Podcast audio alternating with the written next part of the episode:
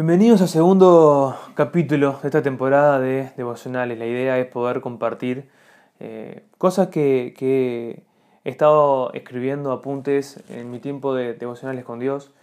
Este puntual que voy a hablar ahora se llama etiquetas, lo compartí incluso con algunos amigos cercanos. Y cómo solemos nosotros los seres humanos eh, etiquetar a las personas. ¿no? Eh, nos etiquetamos a nosotros mismos, etiquetamos a otros ya sea por características físicas, por situaciones, por momentos, por lo que sea.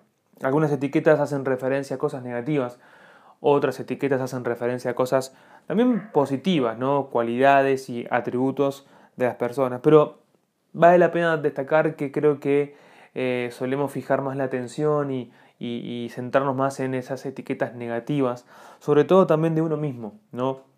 que uno mismo se suele este, etiquetar negativamente y convivimos con eso. A veces las etiquetas pueden ser desde un aspecto físico como gordo, alto, flaco o, una, o quizás tartamudo o que sos calentón o que sos muy ruidoso o no sé, lo que sea, ¿no? Eh, pero lo que sí que a veces las etiquetas eh, nos recuerdan quizás un error, un patrón de comportamiento equívoco, un pecado que eh, hacemos quizás que, que es un hábito oculto este, que se hace justamente habitual, eh, o quizás, no sé, una fractura en nuestra familia, una situación familiar X. Y esas etiquetas marcan y siempre nos traen a recuerdo, a memoria, algo que pasamos, algo que sufrimos o un evento en particular. Y a veces, no importa cuánto nos esforcemos, la realidad es que esa etiqueta nos acompaña por mucho tiempo, hasta a veces quizás toda la vida, y nunca logramos deshacernos de ella. El problema en sí mismo de las etiquetas quizás no sean ellas mismas, porque las etiquetas van a estar siempre, yo creo. Siempre vamos a, estar etiquetados, siempre vamos a etiquetar, siempre vamos a, hacerlo con nosotros mismos. Yo creo que el problema es cuando creemos que nuestras etiquetas este, nos definen. El problema es cuando construimos nuestra vida en base a las etiquetas. El problema es cuando nuestra vida gira en torno a esas etiquetas. Es como que vamos construyendo nuestra vida, como si las etiquetas fueran los ladrillos. Y cuando queremos acordar, claro, esas etiquetas son tan fluctuantes quizás o tan débiles a veces eh, que nuestra personalidad se viene abajo en conjunto con esos ladrillos. Esto me hace acordar a una eh, historia de la Biblia que se encuentra en Juan 8, que te animo que después, después la pueda leer. Pero acá vemos una mujer que estaba siendo etiquetada por una sociedad que la criticaba por su estado, por su pecado, por lo que estaba viviendo. Cuenta la historia que este, Jesús estaba enseñando, enseñando en el templo y los líderes religiosos, vale la pena aclararlo, los líderes religiosos traen frente a Jesús y en medio de la multitud que estaba escuchando a Jesús, una mujer que había sido este, atrapada en pleno acto de adulterio. Y dice allí que este, estaban ahí y dice que la historia cuenta, esperen que se me fue acá, acá está. Dice que le dicen a Jesús, Maestro, a esta mujer se le ha sorprendido en el acto mismo de adulterio.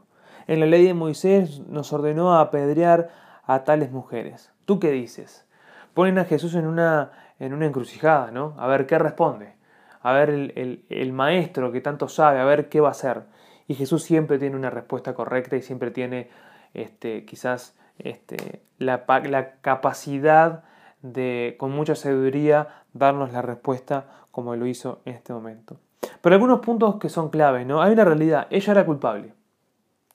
Hay una realidad, muchas etiquetas que tenemos hablan de algo que sí, que hicimos mal, que pasamos, que un error que cometimos y no estamos ocultando eso. Somos culpables, al igual que esta mujer era culpable. Ella eh, había sido sorprendida en el acto de estar con un hombre que no era su marido. Listo, no, no hay mucha ciencia, no hay mucha vuelta. Luego sí, fue arrastrada a un juicio improvisado frente a un montón de personas y a Jesús. La multitud quería darle la pena de muerte porque la ley así lo decía, nadie, lo nadie se lo cuestionaba, nadie se preguntaba el por qué, nadie razonaba, simplemente actuaban en base a lo que la ley decía y listo. Pero nadie sabe, o el texto al menos no nombra el nombre de ella, si estaba casada o no, si tenía hijos, si tenía sueños, talentos, qué complicaciones tenía, cuál era su realidad. Nadie hace mención a eso. Todos saben cuál es su pecado. Todos saben cuál es su etiqueta. Y ahí estaba la gente mirando eso. Y a nosotros nos pasa lo mismo. Muchas veces ven en nosotros que cometimos un error, este, que no me veo como todo el mundo este, se tiene que ver, que quizás la gente ve que mi personalidad es peculiar, quizás odias tu cuerpo o quizás este, lo que sea. La gente no ve el contexto, ve, o nosotros mismos no vemos el contexto, vemos una etiqueta, un error, una falla. ¿Ok? Pero me encanta porque Dios nos llama por lo que realmente somos. Dios es especialista en quitar etiquetas. O al menos en decir, mira, esta, esta, etiqueta no tiene ningún valor ya. Esta etiqueta no tiene dominio, ni poder, ni autoridad sobre tu vida. Sino que la etiqueta que tiene valor es que sos mi hijo. Vamos a verlo más adelante. Dice que Jesús rápidamente lo que hizo allí, como, como que dispersó la multitud que estaba allí, se inclinó al piso y escribía con su dedo en la tierra. No sabemos qué es lo que escribía, pero quizás estaba escribiendo nuevas etiquetas hacia ella, como perdonada, valorada, amada.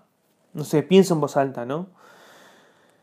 Pero el foco de eso era que Jesús quería este, ayudar a esta mujer a que sea libre de sus etiquetas. De hecho, eh, dice que Jesús este, dice eh, frente a todos ellos, el que esté libre de pecado, que tire la primera piedra, pero después se acerca a la mujer y le dice, vete y no peques más. O sea, no peques más, lo que hiciste es pecado, lo que hiciste está mal, pero vete y no peques más. Jesús quiere que seamos libres de etiquetas y para esto quiero que recuerde tres, tres verdades. Punto número uno, tenemos y tienes un valor incalculable.